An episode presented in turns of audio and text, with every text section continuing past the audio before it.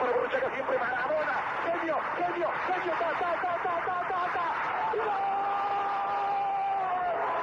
¡Gol! Viene el tiro de esquina, le pega Machón, hacia el centro, el cabezazo, ¡gol!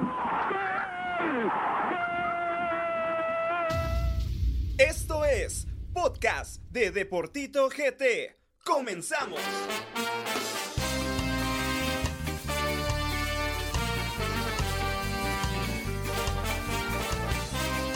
¿Qué tal amigos? Muy buenas noches, sean bienvenidos a una emisión más del Deportito Night Show y para todas las personas que van a estar escuchando esta repetición a través de todas las plataformas de los podcasts de Deportito GT, mi nombre es Gabriel Rodas y hoy tengo a mi acompañante de esta noche, eh, jugador de la segunda división, exjugador como él se pusiera en, en sus biografías de Instagram, ex Cremas, ex ex de eh, Gabriela, eh, Carlos Duque, buenas noches.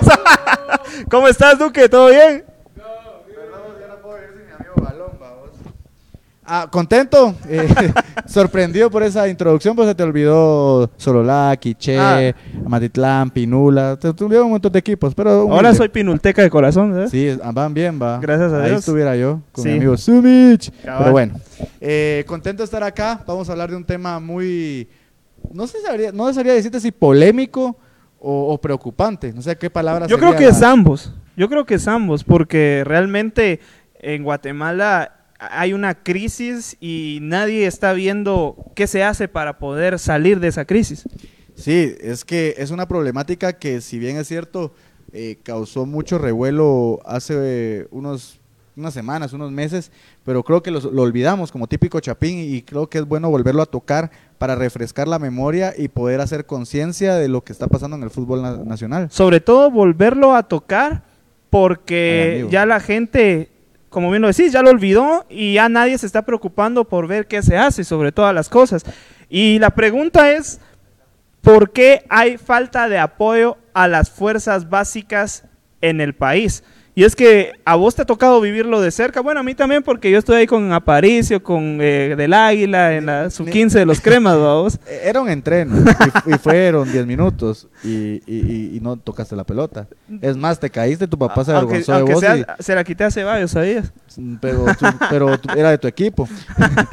Eh, mira, es un tema muy complicado, eh, como lo querrás ver, aun cuando lo miras eh, de adentro o de afuera. Creo que las perspectivas ADES, eh, los equipos, los que más invierten o los que más invertían en ligas inferiores eran Municipal, Comunicaciones, Suchitepeques, Marquense.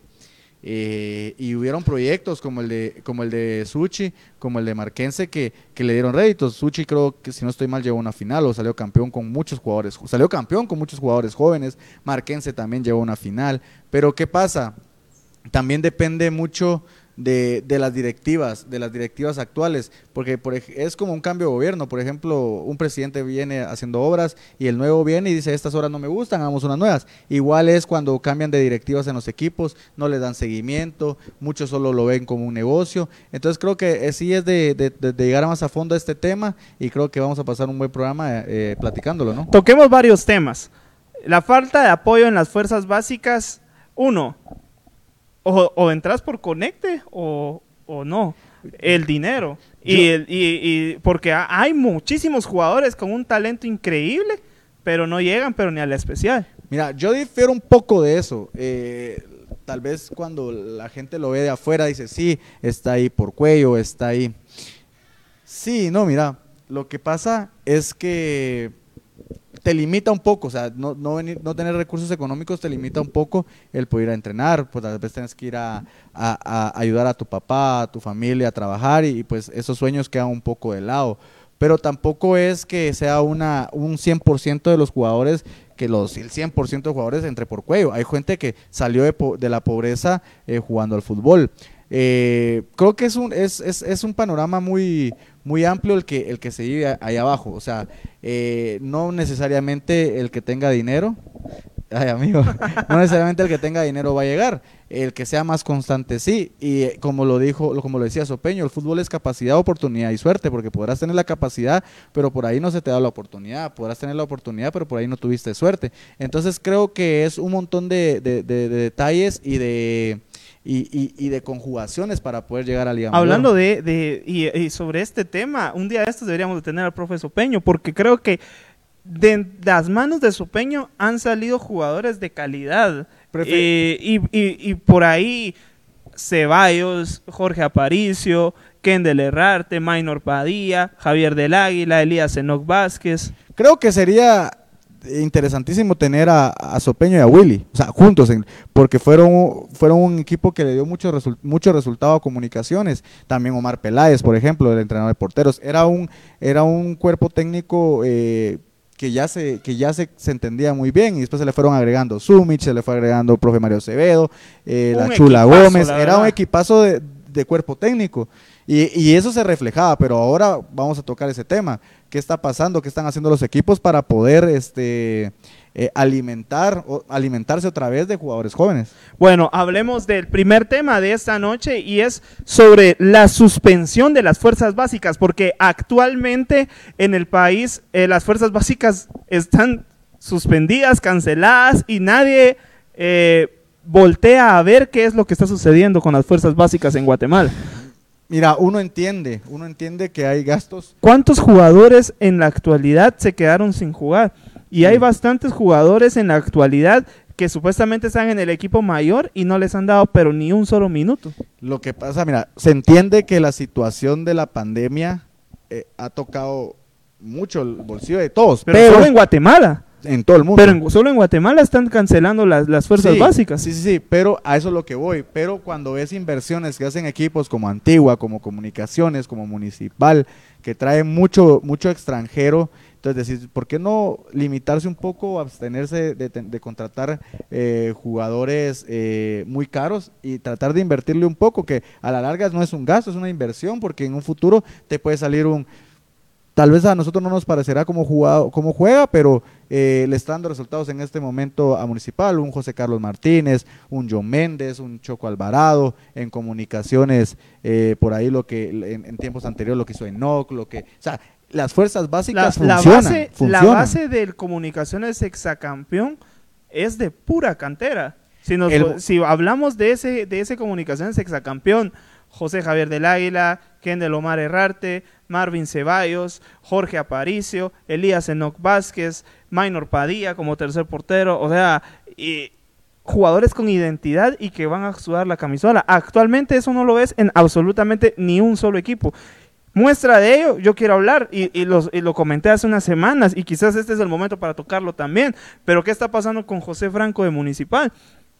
Viene la pretemporada con José Saturnino Cardoso, lo utiliza en toda la pretemporada, te hace cuatro goles en pretemporada y actualmente está borrado. Y viene un cubano que yo no sé de dónde se lo sacaron en Municipal, hasta titular, hasta minutos ha tenido y no genera absolutamente nada para los rojos. Entonces vos te preguntas, yo lo que quiero saber es qué es lo que está pasando. Mira, yo no sé cuál sea el tema personal acá o, o el tema particular de, de José Franco, pero lo que sí te puedo decir que ahora, yo lo digo porque ahora lo vivo. Tal vez en su momento eh, yo a esa edad era igual o era peor, pero también hay mucho jugador que ya está en una tercera división, una sub-15, una 17, eh, que se cree Lionel Messi, que se cree Cristiano muy Ronaldo. Yo no, yo no te estoy diciendo que sea el caso de Franco, porque yo lo desconozco, pero hay muchos jugadores que con su actitud, muchos jóvenes, no solo uno de joven tiene que picar piedra, lograr eh, ganarse el respeto del camerino, ganarse el respeto del entrenador. ¿Y, y- y qué, pasa cuando el jugador también es abusivo, es caprichoso, y más siendo joven, cuando uno de joven tiene que tragarse todo lo que, lo que pueda venir de críticas, y ser un poco humilde y, y todo eso te va a ir alimentando y te haces un jugador maduro. El jugador que madure más rápido es el que va a llegar, el que la va a romper en Liga Mayor. Pero eso creo que nos está nos le está faltando a los jóvenes. yo creo que tocaste un punto y, qui- y quisiera, por- obviamente, si vos querés que, que lo comentaras también con toda la gente que está viendo este programa, y es cómo llegas al equipo mayor y no es como estar con tus, con tus compañeros de fuerzas básicas. Te, eh, te vas a la mayor y ya te tenés que topar con un Moyo, te tenés que topar con un Jairo y tenés que tenerles un respeto, ¿no? Es, mira, eh, ahora no sea tanto, pero tal vez cuando el Moyo era joven, cuando Jairo Arriola era joven, les podemos preguntar y entrar a ellos a un camerino era imposible cambiarse con el equipo con el equipo mayor cuando ellos eran juveniles. Ahora ellos han cambiado esa mentalidad, o sea, el Moyo, eh, Dwight, eh, Jairo, todo eso- todos los que son, eh, lo- son o los que fueron veteranos, ahora al joven lo tratan muy bien y creo que ahí también eh, confundimos las cosas, los patojos, porque por ejemplo a mí, cuando me tocaba ir a entrenar con el equipo mayor, el Moyo era uno que, que me, que lo trataba uno re bien, o sea, eh, y siento que eso hace que te acomodes porque no, te, no, no, no logras eh, agarrar este... mm, aquella preocupación de que me tengo que ganar el respeto, si me quiero cambiar en el camerino tengo que sumarle al equipo, pero tam- tampoco podemos venir y decirle que traten mal al jugador, o sea, los tiempos han cambiado, pero sí siento que, que ahora los jóvenes eh, se les está dando muchas facilidades en el tema de, no a nivel dirigencial, sino que en el tema de arropamiento, pero muchos no lo han aprovechado, o sea, ya se creen como el Moyo o como en su tiempo Juan Carlos Plata trataba bien a un patojo, ya te crees al nivel de él, o sea, ya, ya, te, ya te crees que estás al mismo nivel y, y puedes contestarle. Entonces, son cosas que, que no sabemos diferenciar los jóvenes. Yo no es por hablar de- de ahora, pero ahora que regreso a jugar después de cuatro años, ya con 27 años de edad, te puedo decir que yo miro patojos de 17 y 16 años que están pero reconfundidos. O sea, se cree, no se les puede decir nada, eh, ellos se saben la verdad absoluta, con 16, 17 años no se dejan guiar. Ese es el problema también que nos está pasando muchas veces a nivel, ya cuando están en Liga Mayor. Bueno, ahora la pregunta es, ¿en qué están fallando los directivos? Porque realmente no hay apoyo ni económico ni futbolístico a los jugadores. Vos bien lo mencionaste, ¿por qué no incluso las empresas privadas tipo Futeca, etcétera, Mira, sin saber, realizan torneos privados para poder ayudar a los jugadores. Es que, ¿sabes qué es lo que pasa? Que si estos jugadores en este momento están parados, ¿en qué momento van a haber jugadores en el futuro? Sí, mira, es complicado porque, por ejemplo, yo te puedo dar el caso de, de lo que pude ver cuando estuve como, como preparador de arqueros en el, equipo de Ariga en tercera división. Muchos jugadores con, mira, con unas condiciones increíbles, venían de municipal, venían de comunicaciones, venían de las inferiores que ya no tenían espacio, porque ¿dónde iban a jugar? Entonces se van a equipos de tercera, eh, Ariga por lo menos sí trabajaba bien, pero hay otros equipos de tercera división que les cuesta mucho, o sea, viene y les ponen un balón y pues hagan fútbol, y ese es el, y ese es el entreno que ellos, que ellos tienen, o sea, se pierde mucho porque no es por nada, pero a un jugador le conviene mucho estar entrenando a un alto rendimiento, pero si limitas los torneos, obviamente para li- limitar gastos, los equipos van a, suspender los entrenos. Entonces, muchos jugadores se quedaron en el aire. Entonces, ese es el problema de lo que, de lo que en realidad está pasando en el, en el, en el fútbol, en las ligas inferiores. ¿Qué está haciendo el jugador de diferente para poder llegar a tocar la Liga Mayor? Porque realmente es que a mí sí me realmente me preocupa porque antes, o sea, yo recuerdo realmente y, y quizás tal vez porque eh, eh, de una u otra manera estuve un poco cerca, por decirlo así, de viendo, porque ya lo dijiste, pues eh, por ahí viendo más o menos cómo iba el crecimiento de aquellos jugadores que al final fueron la base de aquella selección sub-20 que fue al Mundial. Pero vos eh, ya escuchabas desde la 17 que por ahí venía un Marvin Ceballos, ya por ahí escuchabas de un Eduardo Carías en su tiempo, a vos eh, escuchabas de, esos jugadores que, que ya hemos eh, mencionado y ahora no escuchas de nadie.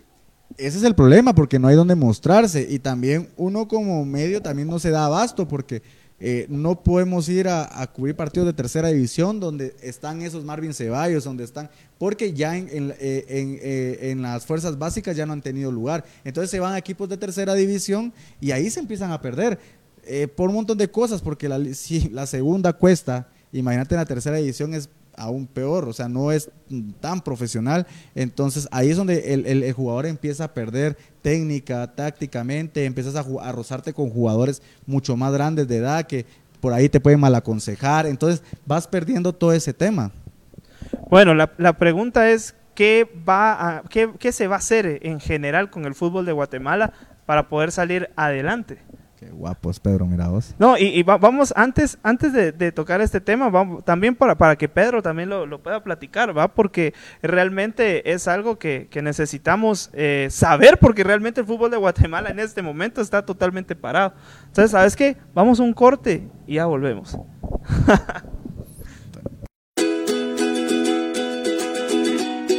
Enviar y recibir paquetes es muy fácil. Tan fácil como coordinar tus solicitudes a través de WhatsApp o vía telefónica. La próxima vez que necesites enviar algo, piensa en Mandaloco.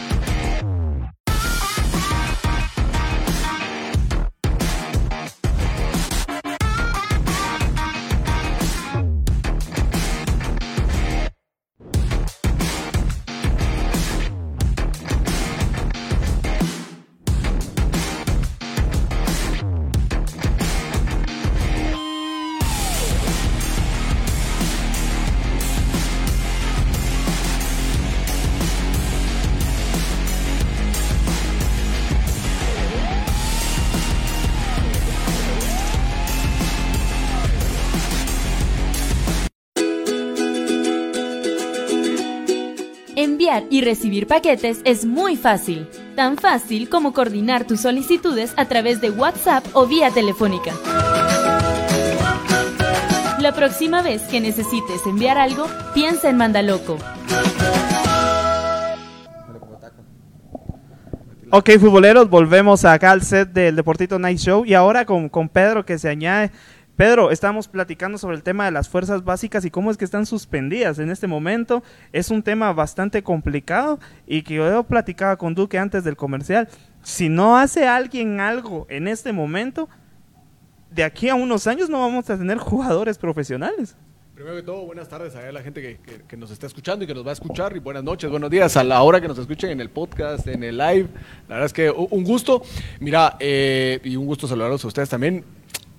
Hay, un balance, una balanza en el tema de fuerzas básicas. Yo entiendo que están queriendo salvaguardar el tema de, de, del, tema de COVID y la pandemia y demás, pero eh, creo que hay equipos en los cuales hay suficiente presupuesto, pero que no se quiere utilizar de esa forma, ¿verdad? Porque lo ven ahorita como un gasto o como una pérdida, más que pensar que esos son los futuros jugadores, como lo decía Duque, eh, los Marvin Ceballos, los Carlos Ruiz, los Flaco Navas, cualquiera. Martínez, mejor. Perdón, el Flaco Martínez. El Flaco Navas es en Sanarate. Me, recordé por estar hablando en esta semana que había regresado en Sanarate, el Flaco Martínez, perdón.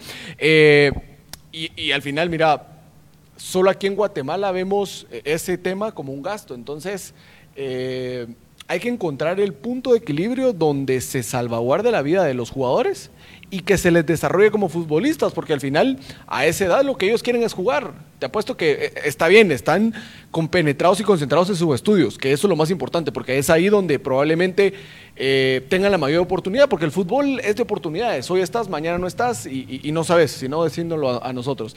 Entonces, eh, creo que sí, las directivas de estos equipos tienen que encontrar el balance donde se pueda jugar, cuidar, eh, enseñar y preparar a esos jugadores que mañana van a ser jugadores de primera división, Liga Nacional, El Selección pro- Nacional. El problema es ese gasto. Por, yo le decía a Duque, o sea, solo en Guatemala no hay fuerzas básicas en este momento. Es que- es que Costa lo- Rica están jugando, en Salvador están jugando, en Honduras están jugando. Pero el problema también es el, el, y sabes qué es lo peor el sistema de de que salud. en la actualidad en Eso, Guatemala, eso, eso. en la actualidad en Guatemala estamos estancados en el fútbol.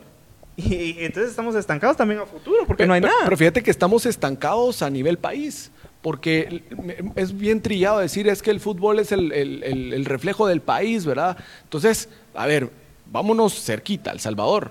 Mira los partidos y con la afluencia de, gente, 30 mil personas metidas y pegadas sin ningún problema, pero luego ves esas estadísticas de vacunación, 50% de personas vacunadas con esquema completo, nosotros ni siquiera pasamos el 10%. Entonces, sí está complicado porque vos le decís a un papá, mire, mi hijo o su hijo tiene que ir a jugar a no sé qué departamento por el tema de fuerzas básicas. Seguramente te va a decir que no. Porque primero no está vacunado porque no hay oportunidad de vacuna.